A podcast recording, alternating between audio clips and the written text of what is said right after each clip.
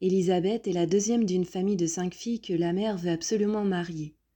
Mais Lizzie, en plus d'avoir un caractère bien trempé, est une rebelle. Elle refuse de céder aux avances de Darcy, l'un de ses prétendants. Un homme riche qu'Elisabeth croit méprisant, mais qui se révèle finalement être humble et sensible. Cette histoire, je ne l'ai pas inventée. C'est Jane Austen. Moi, je vais vous raconter toute autre chose, qui n'a rien à voir. Ou un peu, vous verrez.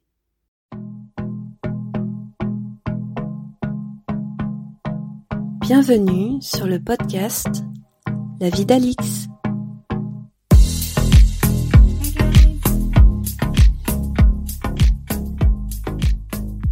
Je roule à toute allure dans les rues de Shanghai sur un vieux vélo chinois rouillé. Derrière moi, sur le porte-bagages, une fille magnifique. Et on rigole, on rigole tellement que si ça continue, je vais lâcher le guidon perdre les pédales et on va se casser la gueule sur le bitume de l'Empire du Milieu. On est en retard à notre atelier de tissage. On s'est réveillé cinq minutes avant que ça commence et jamais de ma vie je n'étais aussi rapide pour m'habiller et sortir. On espère arriver un peu moins en retard que le moment où ça devient gênant. Se glisser discrètement dans le groupe, t'arrives, t'es pas obligé de retenir ton souffle, car il y a encore assez de bruit pour couvrir le son de ta respiration accélérée. Bon ben, raté. Mais c'est pas grave. Finalement, on y est. C'est chouette.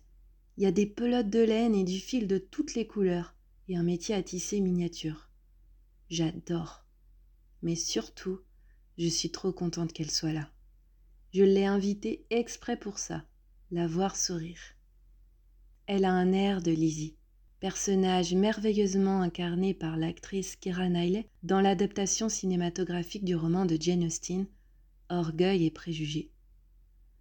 J'avais vu ce film pendant mon adolescence.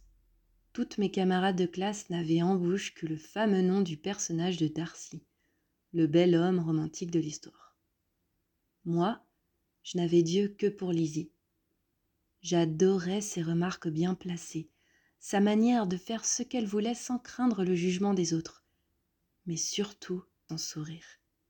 J'admirais les traits de son visage si bien dessinés, J'étais fascinée par sa manière de lever les yeux au ciel, de maintenir son menton bien haut, et par tous les gestes qu'elle faisait, de son rythme de marche à sa posture quand elle se tenait assise.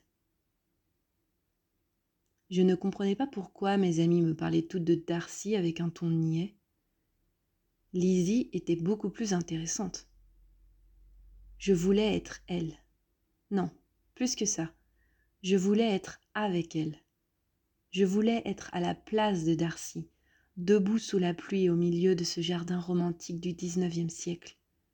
Et c'est moi qui aurais regardé Lizzie dans les yeux, et j'aurais prononcé ces mots. Je vous aime ardemment. Mais à l'époque, je ne le savais pas. Je ne me l'avouais pas. J'expliquais cette fascination que j'avais pour certaines femmes par de l'envie, et ça n'était pas pleinement satisfaisant, mais ça me suffisait. J'étais dans un lycée privé catholique, Saint-Martin. On ne pouvait pas être gay.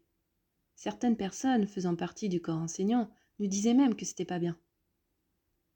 Mais ce matin-là, à Shanghai, je suis moi-même. Je kiffe cette Lizzie moderne australo-chinoise. On s'est rencontrés quelques semaines auparavant, dans une crêperie.